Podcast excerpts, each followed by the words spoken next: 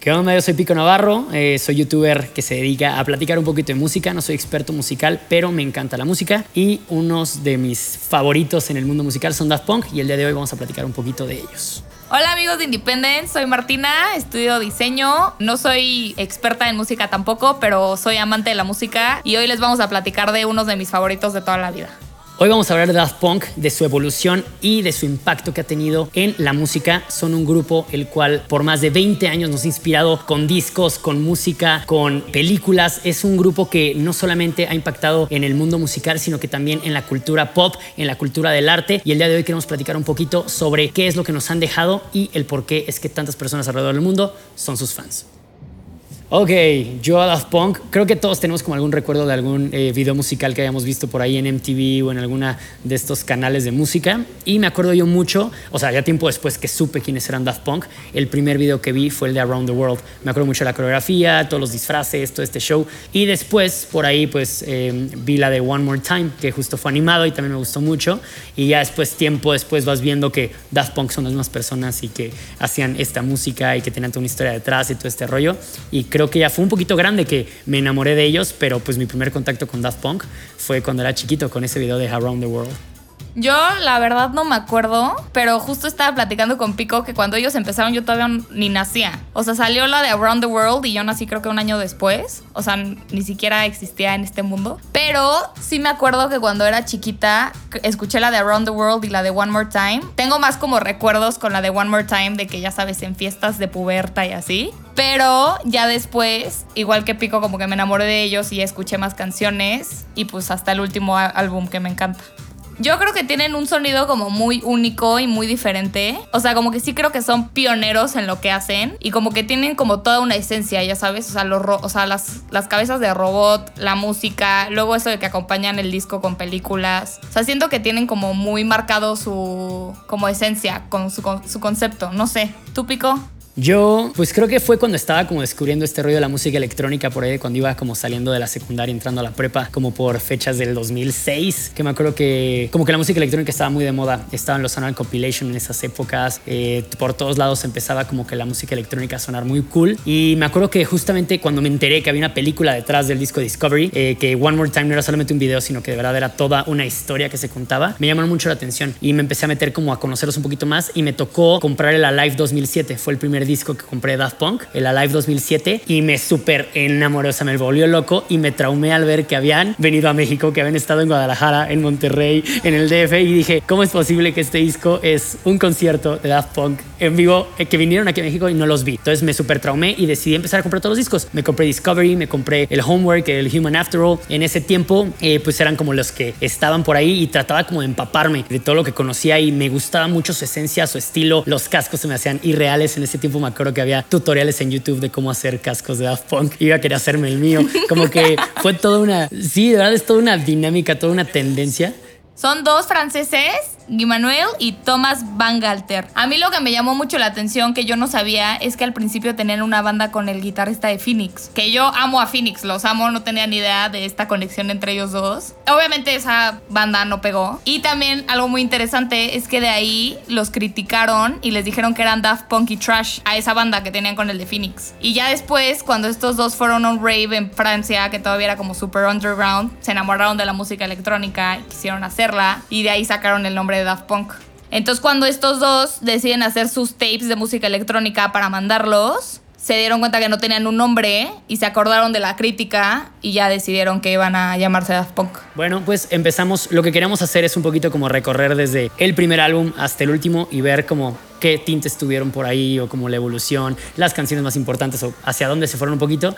Y empezamos con Homework, que este álbum creo que fue con el que varios de nuestra generación pues lo tocamos, nos tocó como escucharlo, aunque no identificábamos completamente que eran Daft Punk, pero Around the World creo que fue una de las canciones que pues se nos quedaron a varios y justamente también la canción de Daft Punk es eh, también como, bueno, siento yo que es como muy icónica y fue como la primera aparición de ellos como con un tipo de máscara. Eh, en este video salían como con la máscara de perros Entonces ellos como que ocultaban su identidad y todo esto que por ahí en el documental de Unchained, que platica un poquito de esta historia de ellos, de cómo iniciaron y por qué no querían dar la cara y justo como varios guiños que hacían seguido de que se escondían, ¿no? De que no querían como que esta parte de la fama, sino que ellos, como decías, querían hacer algo de música y querían hacerlo chido, pero tal vez la parte del dinero, la fama, como que no era para ellos tanto. Entonces llamó mucho la atención, pegó cañón en MTV y fueron un hitsazo. O sea, a partir de Daft Punk, como que empezaron. Y justo después, cuando piensan en Around the World, es como que dicen, oye, pues queremos seguir intentando esta temática como futurista, con los sonidos de robots, todo eso. Ellos eh, tenían como cierta inspiración de Kraftwerk, que creo que fueron inspiración para varias personas que intentaron como empezar a trabajar con sintetizadores y este tipo de música. Entonces el tema de los robots fue algo que ellos tenían como muy en la cabeza. Y para este video de Around the World deciden ponerse estos cascos como de robot y les pusieron como unas antenitas, que de hecho eran como unos cascos de motos nada más así como pues piratísimas, pero ellos decidieron de esta manera como representar que eran robots y armaron una coreografía como con varias cosas y fue también como que uno de los videos creo yo que más icónicos de la banda y que hasta la fecha lo sigues viendo y te sigue gustando y es como muy icónico y muy padre.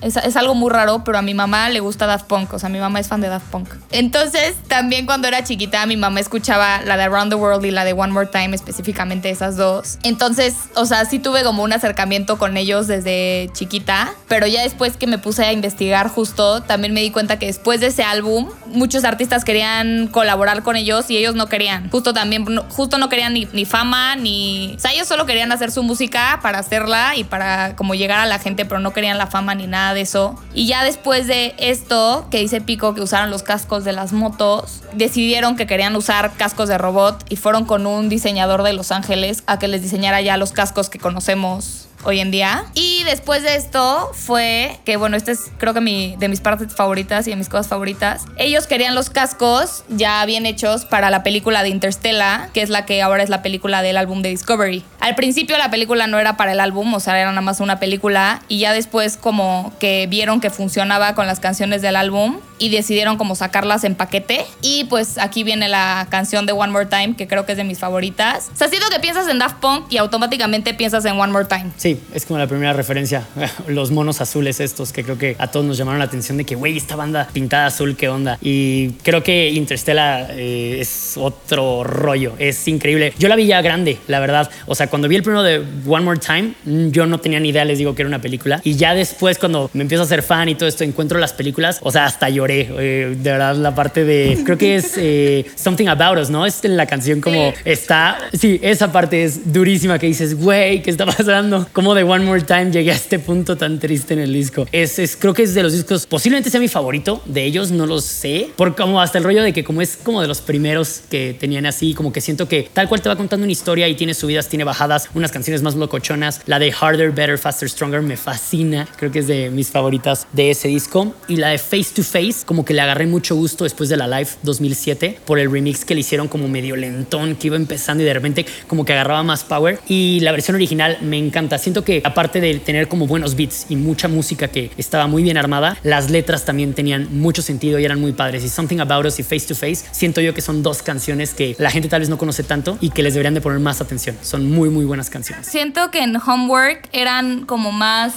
electrónicos. O sea, como que traían más esta onda del tecno como más metida, pero como que a la vez como su, su estilo. O sea, siento que cambiaron más, o sea, no cambiaron tan radicalmente entre estos dos, pero cambiaron más de este al de Human After All.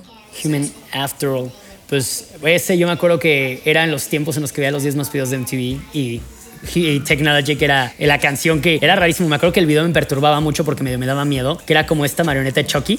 Esto para el 2005, más o menos. Entonces, digo, si son de mi generación, que yo soy del 91, íbamos en la, en la secundaria, según yo, íbamos todavía en la secundaria o entrando a la prepa. Y Technologic, justamente creo yo que era una canción que estaba un poquito más electrónica, ¿cómo decirlo? Un poquito más robótica y un poquito más como el uso de estos sintetizadores eh, al estilo de Homework, más que Discovery. Discovery, como que justo preguntó ahorita la diferencia, yo la siento un poquito más relajado y un poquito más pop, eh, de cierta manera, como que era electropop o pop dance, como que era más divertido. Y Homework y este Human After All, como que tiene tienen esta esencia más de las máquinas, como que regresan otra vez a esta parte como un poquito más dura. O sea, por ejemplo, Brainwasher se me hace como eh, el claro ejemplo de esta vibra, es como, es como de máquinas, de esta revolución un poquito de... Bueno, es chistoso porque el disco tiene que ver mucho con robots y el tema de la robótica y se llama Human After All. Entonces es este como contraste del tema del el humano, la máquina, Daft Punk ya súper bien ubicados con sus imágenes de que eran unas, unos robots y ellos ya querían como que fingir que eran unos robots en este mundo humano, ¿no? Entonces creo yo que fue un regreso un poquito a sus orígenes, como a mostrar que podían seguir haciendo este tipo de música y que podían seguir marcando tendencia aun cuando no eran tan poperos o tan no me gusta decirle comerciales porque creo que no se fueron por lo comercial, sino que era un poquito más digerible, por así decirlo, Discovery. Y eh, este Human After All se vuelve un poquito otra vez como medio pesadón, un poquito más duro.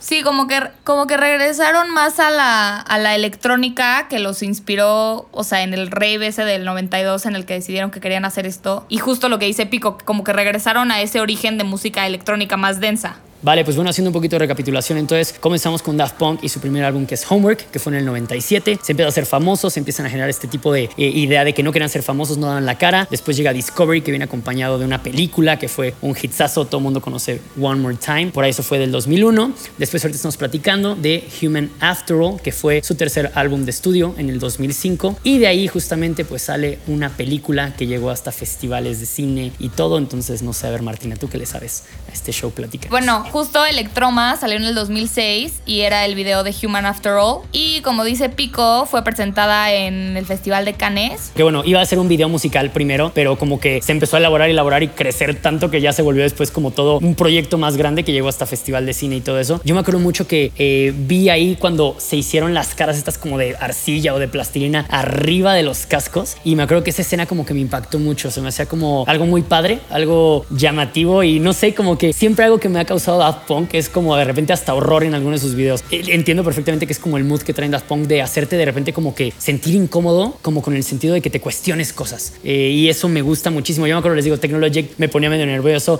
Television Rules the Nation es una canción que también es densa y como que siempre este tipo de cosas que te hacen cuestionarte un poquito es muy de Daft Punk y me encanta que le metan siempre el plus artístico y de que, oye, vamos a hacer un video de música, mejor hagamos un largometraje y vamos a meterlo a festival de cine y hablemos de alguna temática y este tema de que, hey, explotamos como robots, ¿qué sigue? Para ellos, ¿qué significaba? siempre meten como mucho eh, simbolismo, mucho mm, como cosas eh, escondidas dentro de detalles pequeños y eso me gusta mucho de ellos. Y al final, lo interesante de esta película es que al final se autodestruyen ellos como robots. Eso causó mucha controversia a los fans porque, o sea, no sabían qué pensar, no sabían si se iba a acabar, si se iban a reinventar o como que qué, qué seguía para Daft Punk. Y ahí fue justo en ese año en donde se decidieron presentar en Coachella después de tres años de, de insistirles. Ya dijeron que sí.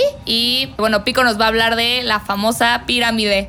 Y bueno, como hablabas ya de que por fin se deciden tocar en Coachella, que a ellos no les gusta presentarse en este tipo de eventos de repente porque no les gusta limitarse a lo que el lugar les propone o les pone, ¿sabes? Como que ellos eh, se quieren proyectar un poquito más, quieren, quieren ellos como que poder armar un show de calidad al estilo que pues ellos merecen. Y justamente estuvieron como que negociando este tema con Coachella de que se podía hacer que no. Entonces llegan al acuerdo como, ok, vale, me voy a presentar, pero tú por ahí me vas a financiar eh, el escenario que yo quiero armar, que es esta idea de la pirámide con luces y todo este show. Entonces Coachella pues dentro de varias negociaciones deciden, ok, aceptan y les financian la pirámide, que fue todo un éxito, fue increíble. Y a partir de ahí ellos deciden hacer este tour por el mundo, ya que tenían financiada la pirámide, ya que había salido todo cool. Dicen, pues bueno, pues vamos por el mundo a que la gente conozca este show, que ya lo estamos armando. Y fue que se crea el Alive 2007, que es una joya de disco. Eh, son todas sus canciones, bueno, no todas sus canciones, pero la mayoría de sus canciones de todos estos ya tres álbumes que llevaban grabados, las mezclan de una manera súper padre, en la cual de repente, por lo general, tenías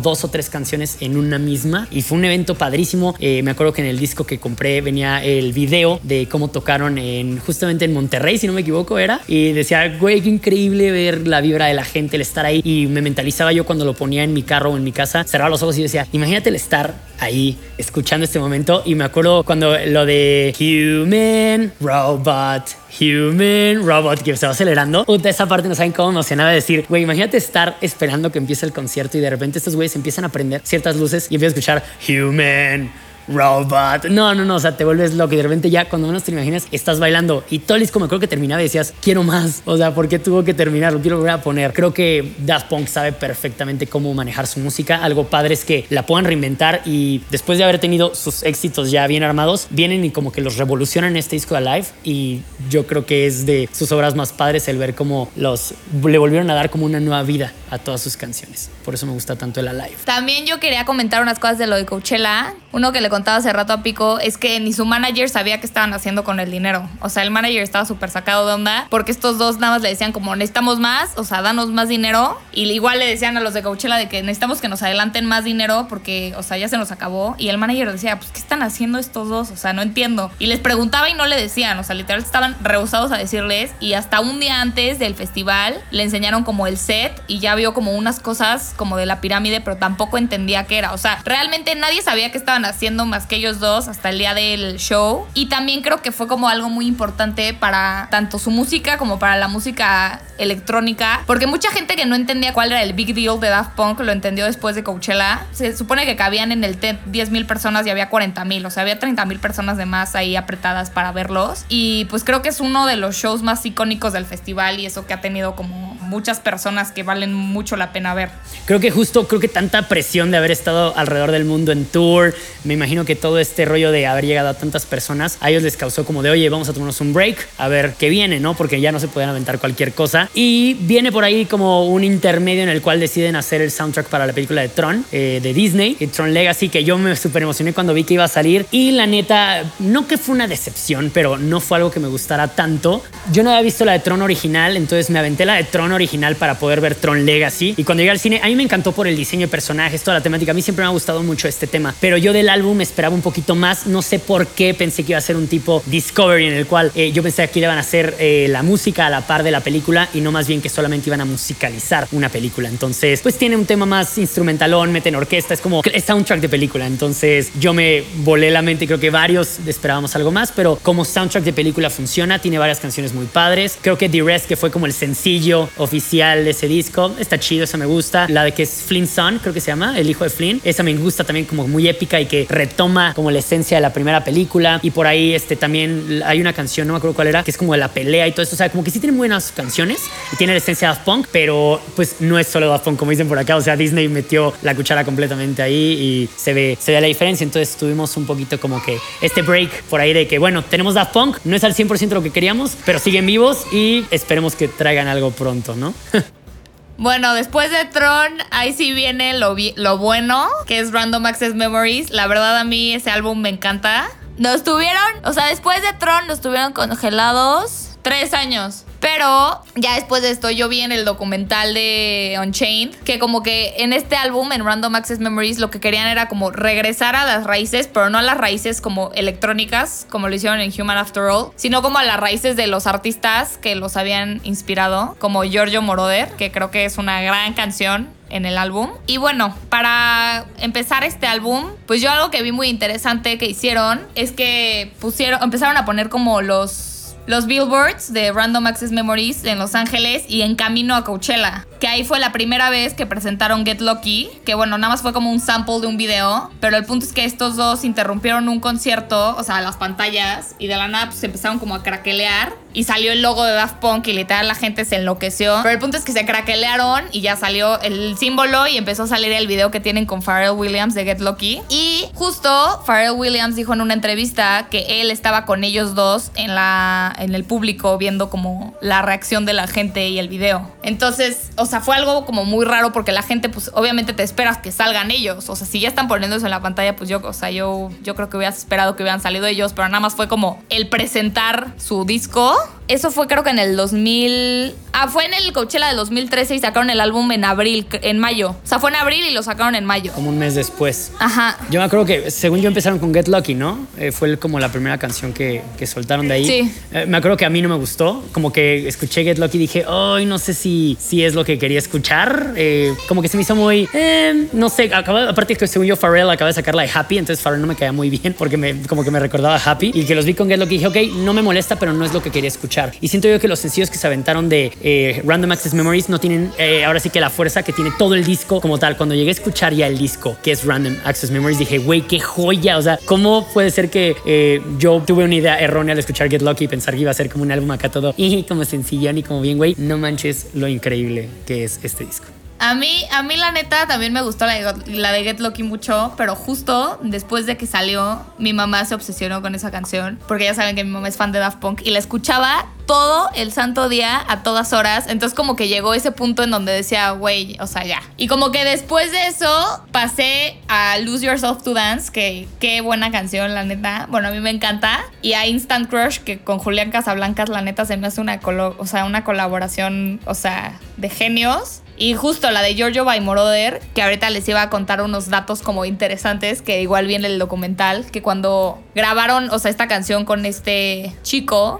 que bueno, es muy importante en la música porque fue el primero en usar un, un, sintetizador en la canción de I Feel Love, que creo que todos la conocemos también. Bueno, el punto es que llegó Giorgio a grabar la canción y le dijeron, pues nada más queremos que hables de tu vida, o sea, queremos que nos cuentes. Y pues él se sacó muchísimo de onda porque había tres micrófonos enfrente de él. Y dijo como, pues, o sea, ¿por qué hay tres micrófonos? Y le dijeron, no, pues es que uno es para cuando hables del pasado, el otro para cuando hables como del presente y el otro, pues, el, el de of the future. Y él, o sea, se, se super sacó de onda y dijo como, no, pues, o sea, pero ¿quién se va a dar cuenta de eso? O sea, nadie se va a dar cuenta de que se escuchan tres micrófonos diferentes. El representante le dijo como, no, o sea, es que ellos se van a dar cuenta. Entonces como que regresas a que están haciendo su música para ellos. O sea, no para ganar fama, ni para pegar en el radio, ni para nada de esto. O sea, es porque ellos lo quieren hacer hacer de esa forma. Y creo que como que después de tanto y después de tanta fama sigan teniendo como sus bases muy establecidas, como que los hace más fregones de lo que son. Eh, pues bueno, creo que otra persona importante por aquí fue Nile Rodgers, que de hecho le hacen muchísima mención en el documental. Claro, y que fue parte importante, yo creo que tanto de la música como de inspiración para ellos, pues es Nile Rodgers, que ha trabajado con diferentes celebridades. Eh, es parte como de un movimiento también de un sonido, por así decirlo. Es una persona que ha influenciado, trabajó con Aretha Franklin, o sea, es una persona que lleva mucho tiempo en el mundo de la música, entonces la ha, visto, la ha visto evolucionar, eh, ha visto diferentes conceptos, pero a la vez siento yo que siempre va a traer esa esencia con la que inició y siempre nos va a recordar de dónde vienen ciertas tendencias, de dónde y hacia dónde vamos, ¿no? Entonces Daft Punk se recarga, se recarga mucho en él, de Nile Rodgers, y por ahí le hace como... Siento yo que son homenajes en este disco, ¿no? Eh, aparte de como pues presentarlos, es como un homenaje, es un agradecimiento y es hacerlos de verdad parte de este proyecto y creo yo que pues para nuevas generaciones, los cuales no tenemos ni idea quién era Giorgio, quién era Nile, quién era este tipo de gente, es como de ver la influencia que tienen y podernos meter un poquito a conocer de su historia, conocer su música y nos damos cuenta que tantas canciones que eran en el pasado, o sea, conocidas de nuestros papás, eh, que por ahí llegamos a escuchar y que eran ellos y que pues obviamente es influencia para el mundo de la música, creo que es algo padre, que te dejen tanto. Bueno, antes de, antes de cerrar Random Access Memories, creo que esto es muy importante para cómo, cómo influenciaron en la música electrónica, porque fueron, o sea, fue el primer álbum en ganar Grammys de música como electrónica y se ganaron cinco, cinco Grammys. El de Best Album, o sea, el de Best Album se lo ganaron y también hicieron un performance que no sé si lo han visto, que también sale Stevie Wonder, salen cantando la de Get Lucky con Nile Rodgers y Pharrell Williams.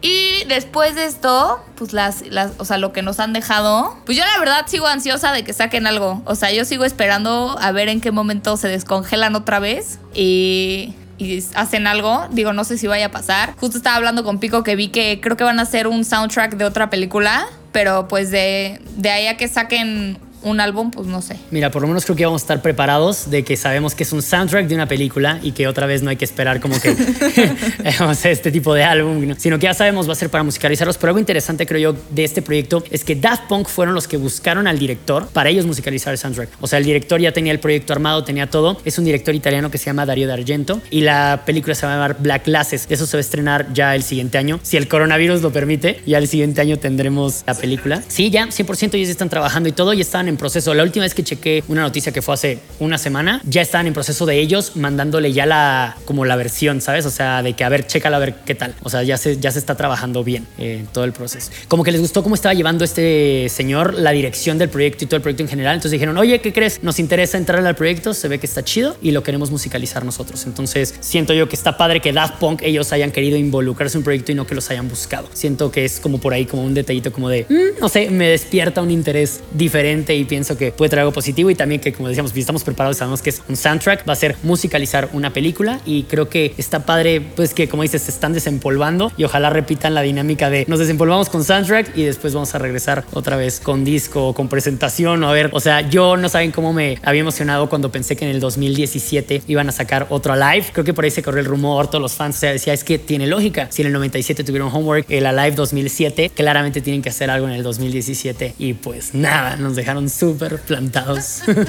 la sufrimos durísimo, pero eh, creo que eh, al final de cuentas lo que tenemos de Daft Punk eh, es algo padre, no sé si yo les pudiera decir el, a las personas que no conocen a Daft Punk, que, por qué hay que escuchar a Daft Punk, qué les dejo yo, me voy como desde el inicio, me gustaban los sonidos diferentes que traían, me gustaba la manera en la cual una canción de repente tenía picos que cambiaban, era como tú ibas haciendo ritmo y de repente, pum, te cambiaba la canción y era otra cosa. Y algo que tiene la música de Daft Punk es que te hacen sentir cosas padres, te emocionan, te ponen triste, las letras de las canciones te pueden llegar, entonces si no le han dado la oportunidad, escúchense todo un disco. Yo empezaría por Discovery, creo que sería el primer disco que escucharía, tal vez si lo pudiera ver junto con la película, creo que estaría muy ad hoc. De ahí me echaría la live y después de eso ya iría con Human After All y Homework, como para seguir. Bueno, Random Access Memories obviamente creo que sería después de Discovery también, la neta, porque es un gran disco y como que todavía está relajado y todo, pero te como sumergiendo en este mood. Entonces, si quieren checarlo, esa sería mi recomendación de cómo medio embarrarte de Daft Punk. No sé, yo también creo que o sea, escucharía Homework, Discovery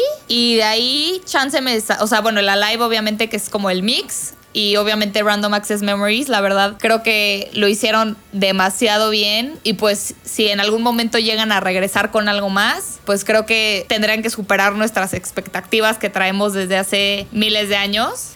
Entonces, pues ojalá lo hagan y sí, si no has escuchado Daft Punk, pues yo creo que tienes mucha chamba que hacer porque, o sea, como que siento que es una parte esencial en la música. Sí, yo creo que, o sea, la verdad creo que para que nunca hayas o sea, escuchado aunque sea una canción de Daft Punk, o sea, sí está muy cañón. O sea, aunque sea una, tipo cuando salió la de Get Lucky, o sea, estuvo en todos lados todo el tiempo como cinco meses. No, y One More Time la ponen siempre en el antro, en cualquier festival que vas a donde sea, está One More Time. O sea, siempre, siempre One More Time es un must. Bien, esperemos que les haya gustado este recorrido musical por la historia de Daft Punk y todas sus obras. A nosotros nos encantó echar chisme un ratillo con ustedes. Esperemos que les haya gustado y que si no conocían Daft Punk, pues que se vayan por ahí a checar su música, ¿no? ¿O qué? Sí, yo creo que es, o sea, son unos iconos en la industria musical. Y justo, si no los han escuchado, dense una vuelta, escuchen sus canciones. Y si pueden, también vean las películas. Y creo que pues, es todo por nuestra parte. Esperemos lo hayan disfrutado. Así es, gracias por el espacio. Y pues ya saben, ahí vayan a buscar Daft Punk ahorita mismo después de escuchar este podcast, ¿ok?